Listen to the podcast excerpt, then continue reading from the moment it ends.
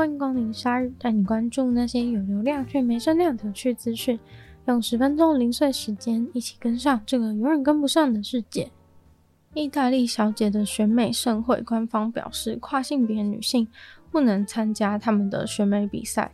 于是造成了很多跨性别男性为了抗议去报名着参加这个比赛。其实，在七月中的时候，选美比赛的赞助者就告诉媒体说，他们绝对不会搭上这波跨性别的顺风车。当时他会发表这个言论，是因为荷兰选美比赛选出的荷兰小姐就是一个跨性别的女性，所以他说，在我们的比赛规定里面。必须是你的出生证明上就是女生的人才可以参加。他的说辞就造成了跨性别族群的强烈质疑。尤其矛盾的是，意大利小姐的选美比赛其实是隶属于一个更大的宇宙小姐的选美比赛之下，而上面那个宇宙小姐的老板呢，就是一位跨性别的女性。那这个跨性别族群非常的不满之后呢，他们就决定要群起反抗。既然不让那些已经成为女生的跨性别女性参赛，那出生证明上是女生，现在已经成为跨性别男生的人，按照主办方的规定，反而是可以报名参赛的。于是，一位跨性别男就报名参加了意大利小姐选美比赛。他说：“一开始他是把它当成一个玩笑话在报名，希望能够引起注意，让人看见他们这个规定的荒谬性。主办方竟然会让出生是女生，但现在已经完全是个男生的他参加，反之呢，却不让已经变成女生的跨性别女性来参加。”他认为，意大利小姐的事件呢，只是体现了这个意大利总是拒绝跟上时代的事实。于是呢，他们现在已经有超过一百个跨性别男都拿着他们女生的出生证明去报名这个比赛成功，就想要看看主办方要怎么处理一堆男的合法来报名选美小姐的问题。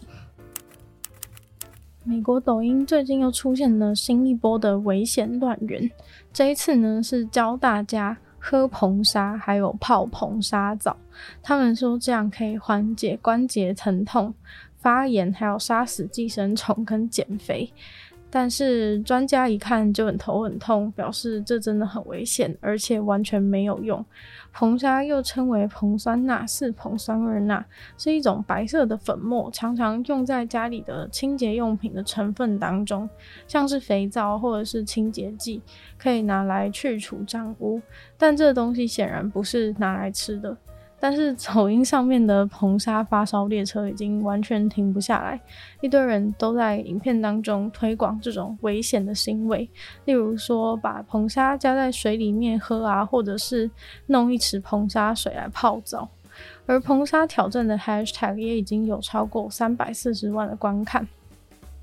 自从有媒体联系了抖音官方以后呢，他们就把好几个硼砂相关的影片下架，但是还是有很多在平台上都还能看得到。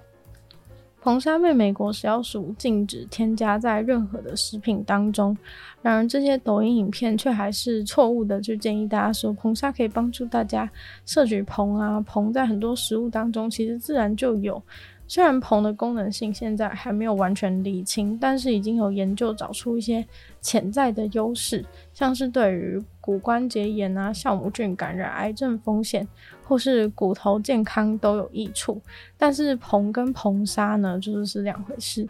世界卫生组织呢，评估成年人一天的硼摄取量是一天一到十三毫克。食物当中的硼摄取量大约是一天一到一点五毫克。然而，任何形式摄取硼砂或者是泡硼砂都是完全不建议的，因为硼砂有可能会刺激肠胃，导致恶心、上吐下泻。如果按照抖音影片的说法，每天这样去摄取的话，甚至可能会对身体造成长期疲倦、肾衰竭、癫痫发作或是贫血的状况。泡硼砂澡可以去除寄生虫、减肥的说法更是荒谬，而且从二零二一年就已经开始有人在抖音上面拍影片这样说，还说硼砂澡呢是排毒澡，实际上应该是说是中毒澡，应该还差不多。不知道网络上有多少人信了这套。事实上，也有很多的抖音用户拍影片说，他们在泡了硼砂澡以后，都发生了皮肤疼痛、脱皮、红肿的现象。但是这些深信不疑的人却说，这个都是排毒会发生的正常现象。但实际上，这就是显而易见的中毒现象而已。对人类来说，小孩五到六公克，成人十到二十五公克就已经足以致死，非常的危险。一个中国的动物园出来澄清说，动物园的马来熊并不是人类假扮的。正常来说，怎么会需要做这种澄清呢？就是因为动物园游客拍的一个影片，有一只马来熊用两只脚站立，行为举止动作就像人类一样，还挥手，造成看过影片的人都怀疑这只熊该不会是工读生假扮的吧？影片疯传之后呢，开始有各种奇怪的传闻，还有阴谋论出现。杭州动物园的这只马来熊叫做安杰拉，动物园的澄清文还用了安杰拉的口吻说：“我是马来熊安杰拉，刚刚下班后接到了动物园的电话，询问我是不是懒惰翘班，请了一个人类来帮我代班。让我再重申一次，我真的是一只马来熊，不是黑熊，也不是狗，我是马来熊。”动物园表示，人们根本就不了解马来熊，才会有这种说法。那个引起注意的影片事实上存在微博。影片当中的马来熊除了两只脚站立在石头上以外，还一直往栖息地的外面看。很多微博用户还说，那只熊的背后毛看起来有点松弛，让那只熊越看越不对劲，就像是布偶装一样。一般来说，没有人会这样怀疑动物人。但是因为中国动物园就曾经有一些荒谬的手段，例如说把狗假装成野生动物，所以也难怪网友对动物园完全没有信心。二零一三年的时候，河南动物园就发生把藏獒假装成狮子的事件，游客过去的时候发现狮子竟然还会对着它汪汪叫，诶。另外在四川的非洲狮的区域里面，关的竟然是可爱亲人的黄金猎犬，还会在里面摇尾巴。不过，马来熊被误会确实不怪大家，因为马来熊是世界上最小的一种熊，成年的熊站起来只有七十公分高，体重二十五到六十五公斤。虽然大部分的熊都有能够用后脚站立的这种能力，但是不会像马来熊一样站得那么直。马来熊可以站得很挺，身体拉得很长，来抵达更高的地方，拥有更好的视野。这对马来熊的生存是有重要目的的。母的马来熊甚至会跟人类一样，用双手抱着小熊，然后用两只后脚站着走路。至于松弛的毛看起来像布偶装的原因，这个东西呢，是为了在野外能够防止被蚊虫叮咬，或者是被其他动物攻击的时候，不会直接攻击到熊的内部器官。但马来熊一般来说都是又胖又圆的。影片当中的那一只确实瘦瘦长长的，才会看起来那么像一个人。当营养不良的时候呢，皮肤也会看起来更垂。一位德州男子失去了他的双手和部分的脚，造成这个结果的原因，竟然是被一只跳蚤咬了。这听起来超扯，只是被跳蚤咬就变这样。